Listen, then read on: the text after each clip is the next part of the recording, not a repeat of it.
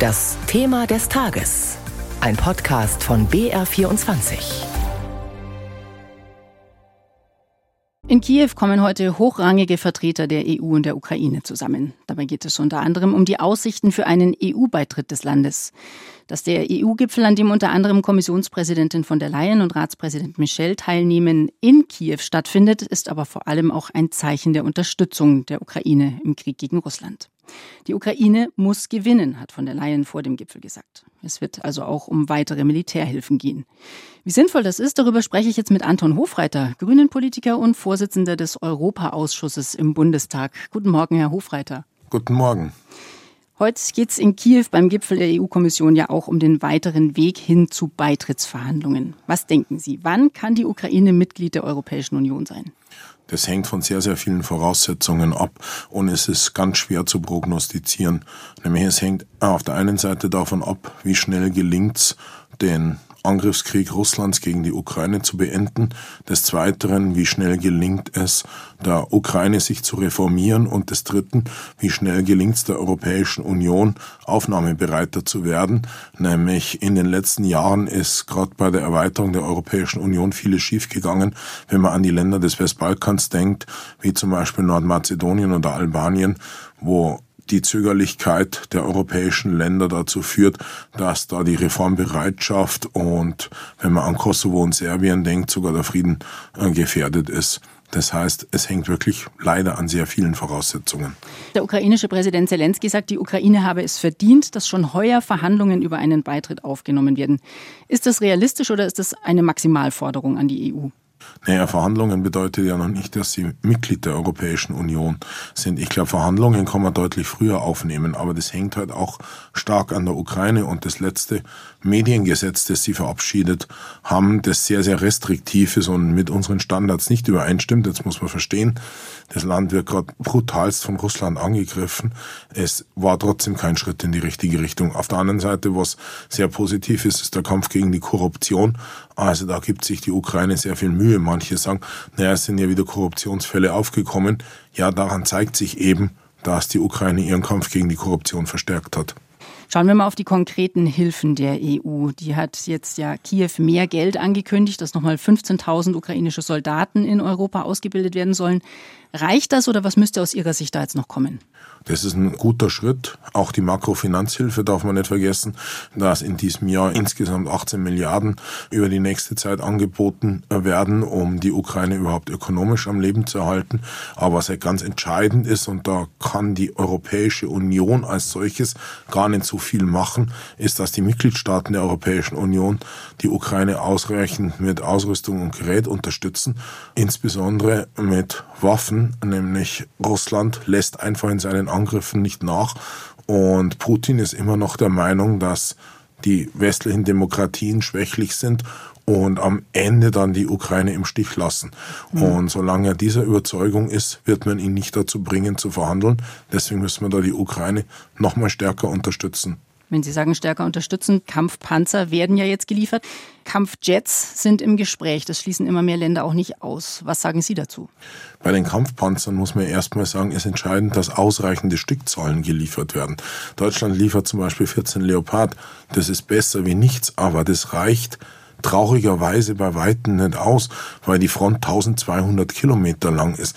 Das heißt, wir müssen da insbesondere bei den Stückzahlen nach oben kommen. Und zwar sowohl bei den Kampfpanzern als auch bei den Schützenpanzern, die dazu dienen, dass Soldaten verlegt werden können, ohne dass sie sozusagen sofort von Granaten getötet werden. Mhm. Und bei den Jets muss man sagen, kann sich Deutschland so etwas raushalten, weil in dem Fall es stimmt, dass wir der Ukraine nichts anzubieten haben. Also ist es dann aus Ihrer Sicht eher eine Frage, dass uns quasi das Material fehlt oder ist da für Sie eine rote Linie? Nein, da fehlt uns das Material. Also wir haben sozusagen, die Tornados lassen sich nur mit Mühe in der Luft halten, wenn man ehrlich sein soll. Also die nochmal wirklich in einem Kriegseinsatz einzusetzen, kann man sich kaum vorstellen. Und die Eurofighter, die wir haben, die sind da einfach zu modern und da wäre es wirklich in dem Fall stimmt das Argument, das ja häufig falsch angebracht worden ist, ist es wirklich kompliziert mit der Ausbildung und dem Einsatz. Das heißt, in dem Fall kann man sagen, Olaf Scholz hat glückt in der Debatte, dass er sich da diesmal nicht ganz so winden muss wie bei der Panzerdebatte. Da haben Sie ja auch Kanzler Scholz zuletzt Zögerlichkeit vorgeworfen und die Parteimitglieder und Wähler geben Ihnen offenbar recht. Im aktuellen ARD-Deutschland-Trend hatten 86 Prozent der grünen Anhänger gesagt, dass die Lieferung von Leopard-Panzern an Kiew richtig ist. Das ist der höchste Zustimmungswert bei allen befragten Parteien. Herr Hofreiter, wo ist denn jetzt die Friedenspartei Bündnis 90 Die Grünen hin verschwunden? Wir haben schon immer oder schon sehr lange Zeit sehr intensiv darüber gerungen, wie geht man mit der Frage Gewaltfreiheit und auf der anderen Seite der Unterstützung von Menschenrechten und Freiheit um. Und wenn Sie an die intensiven Parteitage denken, die zum Teil schon sehr lange her sind, wie in Bielefeld damals zum Einsatz im Kosovo, wo ein unverantwortlicher Mensch einen Farbbeutel auf Joschka Fischer geworfen hat. Also das hat bei uns ganz, ganz lange Tradition, intensiv darüber zu ringen. Und deswegen sind wir auf der einen Seite der Meinung, dass eine Demokratie, die von einer Diktatur angegriffen wird, wie es im Fall der Ukraine der Fall ist, wo es ein Parlament gibt, das funktioniert, wo es reguläre Streitkräfte gibt, die sich nur verteidigen, dass so ein Land muss man unterstützen. Und auf der anderen Seite sind wir der Meinung, dass wir ein restriktives Waffenexportgesetz brauchen, nämlich in Richtung Diktaturen sollten wir keine Waffen liefern. Deswegen halten wir es auch weiterhin für einen Fehler, wenn man zum Beispiel Waffen nach Saudi-Arabien liefert, das eine unverantwortliche Diktatur ist und gerade im Jemen sehr unverantwortlich agiert. Also da ist dann die Trennlinie. Was ist denn mit der Diplomatie? Es gibt ja Stimmen, die fordern, mehr wieder auf Diplomatie zu setzen. Zum Beispiel linken Chef Schirdewan, der sagt, das ist alles ein militärischer Tunnelblick inzwischen. Sagt auch, man müsste den Vorschlag Brasiliens aufgreifen, gemeinsam mit China zu vermitteln. Sehen Sie darin Chancen? Dazu muss man halt immer sagen, dass die, die das fordern, halt nicht erklären können, wie es denn gelingen soll, Russland dazu zu bringen, ernsthaft zu verhandeln. Und ich bin sehr für Diplomatie.